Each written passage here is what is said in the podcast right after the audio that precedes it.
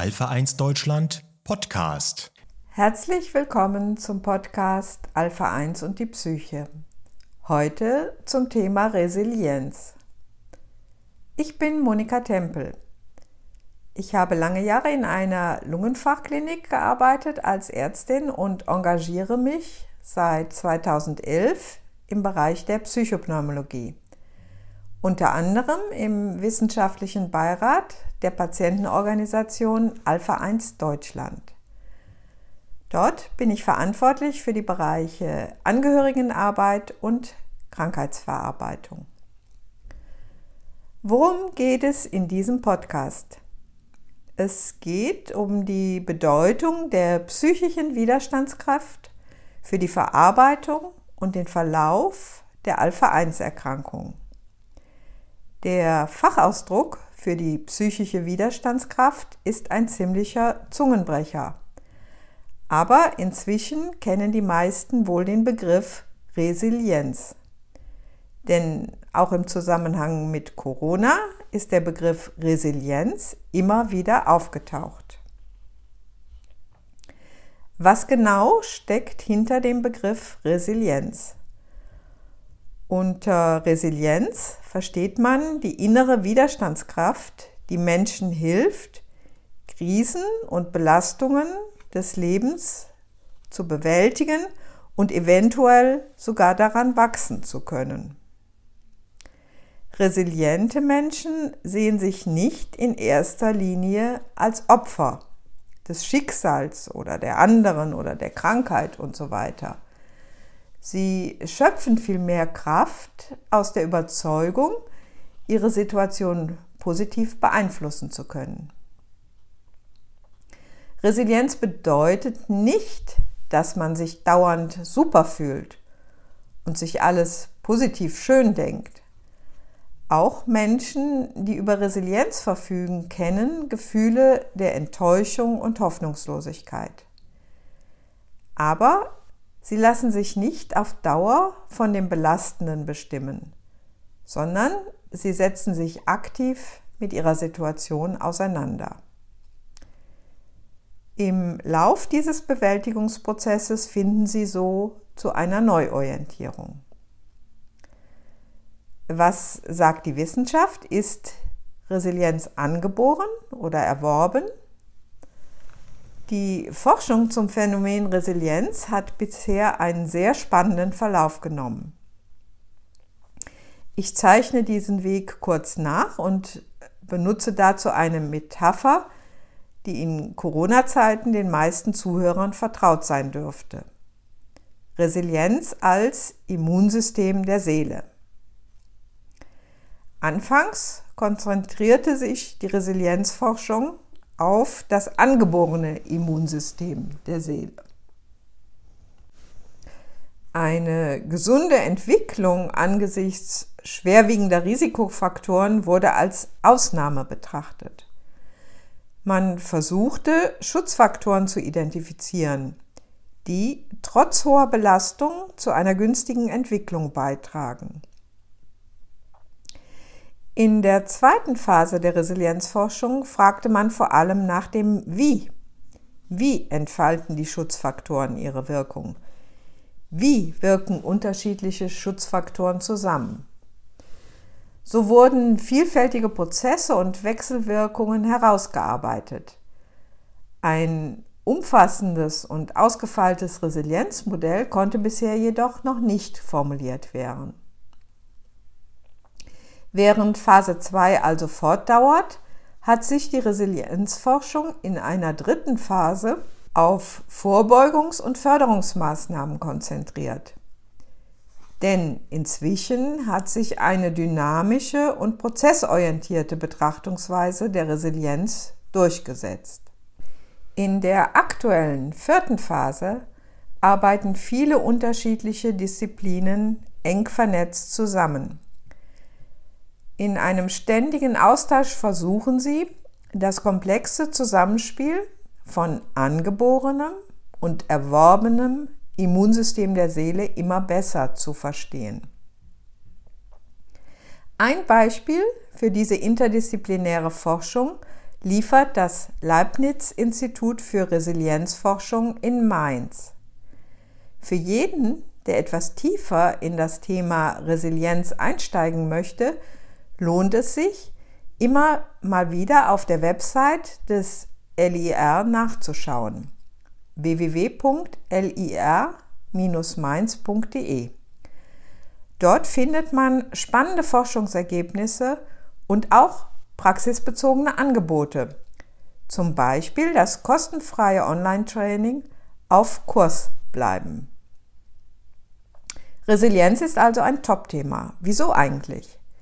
Es gibt immer mal wieder Top-Themen, auch in der Medizin. Einige verschwinden nach einer Weile auf Nimmerwiedersehen.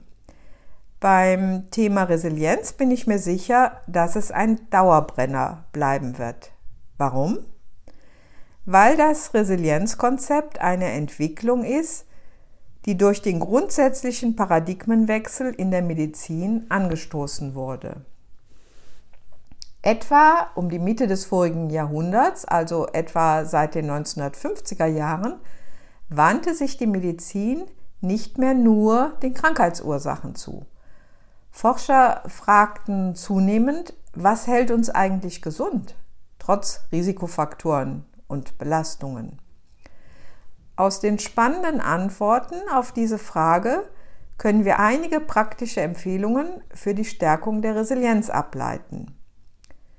Deshalb stelle ich drei Konzepte vor, die in der Zusammenschau einige wichtige Hinweise für das Immunsystem der Seele liefern. Das Konzept 1, die Fragen warum, weshalb, wozu. Diese drei W-Fragen sollen uns zum ersten Konzept im Zusammenhang mit Resilienz führen, zur sinn- und wertorientierten Therapie, der Logotherapie von Viktor Frankl. Die ersten beiden Fragen höre ich immer wieder in Gesprächen mit Alpha-1-Patienten und ihren Kümmerern. Warum gerade ich? Weshalb habe ausgerechnet ich diese oder jene Einschränkung? Antworten auf diese beiden Fragetypen sind meist unbefriedigend. Eigentlich bringen sie bei genauer Betrachtung keinen Erkenntnisgewinn und erst recht keine Wegweisung. Viktor Frankl nutzt diese Tatsache als Sprungbrett in eine neue Ebene, in die Ebene des Wozu. Wozu kann ich diese Erfahrung nutzen? Zu welchen neuen Wegen lädt mich diese Erfahrung ein? Wozu kann ich mit meiner Erfahrung beitragen?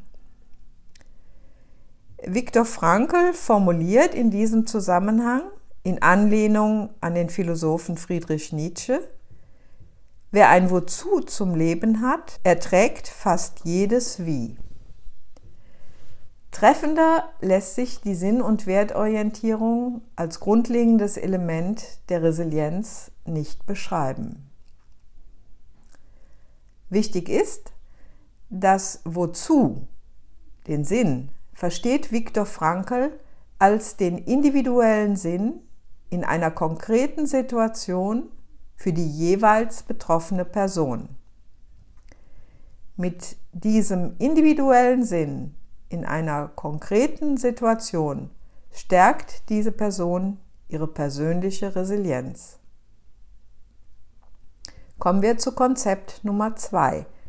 Schwimmen lernen im Fluss des Lebens. Das zweite Konzept beim Thema Resilienz ist verknüpft mit dem Namen Aaron Antonowski. Er gilt als der Begründer der Salutogenese. Das Salutogenese-Modell richtet den Blick auf die Faktoren, die Menschen selbst in Extremsituationen überleben lassen und dauerhaft gesund halten. Aaron Antonowski macht das Kohärenzgefühl dafür verantwortlich. Wenn ein Mensch lernt, im Fluss des Lebens zwischen den Ufern Gesundheit und Krankheit die Nase über Wasser zu halten. Dieses Kohärenzgefühl umfasst eine Grundhaltung des Vertrauens, der Zufriedenheit und der Zugehörigkeit. In einfachen Überzeugungen ausgedrückt lautet es etwa so. Ich verstehe, was geschieht.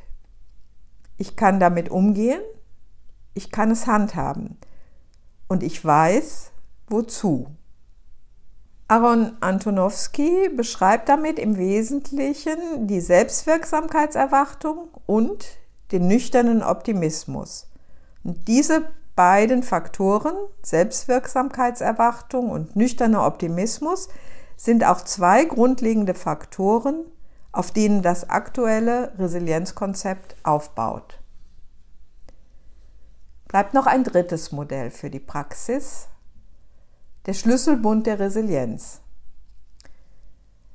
Im Alltag bewähren sich theoretische Konzepte meist dann am besten, wenn sie in einem eingängigen, anschaulichen Instrument dargestellt werden können. Für das Resilienzkonzept bietet sich ein Schlüsselbund als Bild an. Mit den Schlüsseln der Resilienz lassen sich in kritischen Lebenssituationen immer wieder Türen zum Wohlbefinden öffnen. Oft werden sieben Schlüssel der Resilienz vorgestellt. Ich präsentiere ein paar mehr und stelle im Anschluss zwei davon anhand von praktischen Übungen vor. Hier zunächst zehn Schlüssel der Resilienz. Erstens positive Emotionen. Zweitens Optimismus. Drittens Hoffnung. Viertens Selbstwirksamkeitserwartung. Fünftens Selbstwertgefühl. Sechstens Kontrollüberzeugungen. Siebtens Kohärenzgefühl. Achtens Religiosität, Spiritualität, Sinn- und Wertorientierung. Neuntens Coping und zehntens soziale Unterstützung. Wie angekündigt, greife ich zwei der Schlüssel heraus und zeige jeweils ein paar praktische Übungen. Schlüssel 1. Positive Gefühle erweitern und ausbauen. Zu den positiven Emotionen zählen vor allem Freude, Stolz, aber auch Neugier, Lust sowie Zufriedenheit, Zuversicht. Das Erleben von positiven Gefühlen zählt nachweislich zu den Schutzfaktoren der Resilienz. Entscheidend scheint jedoch nicht zu sein, wie intensiv die positiven Emotionen erlebt werden. Ausschlaggebend für die Resilienz ist vielmehr die Fähigkeit zum simultanen, das heißt zum gleichzeitigen Erleben von negativen und positiven Gefühlen. Diese Fähigkeit des simultanen Erlebens hängt ihrerseits davon ab, wie zuverlässig in Stresssituationen neben den damit verbundenen negativen Emotionen zum Beispiel Unsicherheit und Angst, gleichzeitig auch aktivierende Gefühle, wie beispielsweise Freude, Begeisterung, erlebt werden können. Hier zeigt sich schon, Resilienz ist kein simples Konzept, sondern es verlangt eine differenzierende Betrachtungs- und Handlungsweise. Wie sieht eine typische Übung zum Resilienzschlüssel positive Emotionen aus? In Stresssituationen drängen sich typischerweise negative Gefühle in den Vordergrund des Erlebens. Es kommt deshalb darauf an, gezielt zu üben, sich gleichzeitig über Alltägliches zu freuen. Die meisten kennen vermutlich die Übung, die ich an dieser Stelle nicht zum ersten Mal empfehle. Ich lege sie dennoch allen sehr ans Herz, weil sie nämlich nachweislich die Resilienz stärkt und eigentlich für jeden umsetzbar ist. Die Übung heißt das Dankbarkeitstagebuch. Und die Tipps sind, besorgen Sie sich ein wirklich schönes Exemplar eines Tagebuchs. Schreiben Sie dann jeden Abend fünf konkrete Dinge hinein, für die Sie an jenem Tag dankbar sind. Es ist wichtig, auf keinen Fall weniger als fünf Dinge aufschreiben. Wählen Sie einen besonders schönen Platz für Dankbarkeitstagebuch, wo häufiger Ihr Blick darauf fallen kann. Nun zu dem zweiten Schlüssel. Optimisten leben länger. Dieser Slogan und ich glaube sogar Buchtitel wird durch die Befunde der Resilienzforschung gestützt. Allerdings nicht im Sinne der rosarote Brille Optimisten, sondern im Sinne der realistischen Optimisten. Realistische Optimisten sind nämlich diejenigen, die Probleme nüchtern einschätzen, sie aktiv angehen und damit ihre Situation verbessern. Realistische Optimisten erleben sich deshalb häufig als selbstwirksam und kompetent. Von manchen Forschern wird Optimismus deshalb als sogenannter Superfaktor der Persönlichkeit bezeichnet. Es scheint eine relativ stabile, zeitüberdauernde Tendenz zu sein. Die Fähigkeit, einen positiven Ausgang zu erwarten. Also so etwas wie eine günstige Veranlagung. Haben dann Pessimisten im Hinblick auf das Thema Resilienz einfach die schlechteren Karten? Nicht unbedingt. Sie können beispielsweise genauer hinschauen, wie sich eine optimistische Veranlagung in kritischen Situationen in den verschiedenen Phasen des Verarbeitungsprozesses konkret bewährt.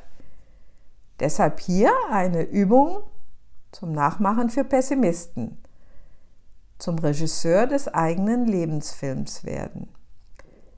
Das ist eine kreative Übung zur Stärkung der Resilienz. Nehmen Sie auf dem Regiesessel Ihres Lebensfilms Platz. Vielleicht spüren Sie es bereits. Allein dadurch gewinnen Sie ein Gefühl von Handlungsfähigkeit. Sie sind der Regisseur. Nun können Sie wählen eher Katastrophenfilm oder eher Abenteuerserie. Sie können bewusst den Emotionsbereich des pessimistischen Katastrophenfilms verlassen und sich zunächst in den Emotionsbereich der produktiven Anspannung begeben.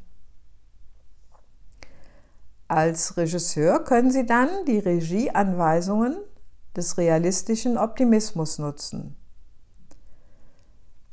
Ganz egal, ob Sie die Abenteuerserie als Entwicklungsgeschichte oder als Rückblick anlegen. Sie können bei diesem Vorgehen die Fähigkeit des realistischen Optimisten nutzen und in den jeweiligen Krisen nüchtern die Herausforderung sehen, den positiven Aspekt entdecken, auf einen günstigen Ausgang hinarbeiten. Diese Regiearbeit gelingt natürlich meist nicht auf Anhieb. Aber auch hier gilt ein optimistischer Grundsatz. Es ist noch kein Meisterregisseur vom Himmel gefallen. Zum Schluss, etwa als Zusammenfassung, noch ein Fahrplan zur Resilienz. Bemühe dich um soziale Beziehungen. Betrachte Krisen als überwindbare Probleme. Akzeptiere, dass Veränderung Teil des Lebens ist. Strebe danach, deine Ziele zu erreichen. Entschließe dich zum Handeln. Fördere ein positives Selbstbild. Betrachte Situationen nüchtern. Behalte eine positive Erwartungshaltung bei. Sorge für dich selbst. Diesen Fahrplan zur Resilienz hat die APA, die amerikanische Psychologenvereinigung, bereits vor 20 Jahren vorgestellt. Dem schließe ich mich mit voller Überzeugung an. Und damit verabschiede ich mich und wünsche Ihnen viele interessante Erfahrungen, wenn Sie die empfohlenen Übungen zur Stärkung Ihres Immunsystems der Seele einsetzen. Ihre Monika Tempel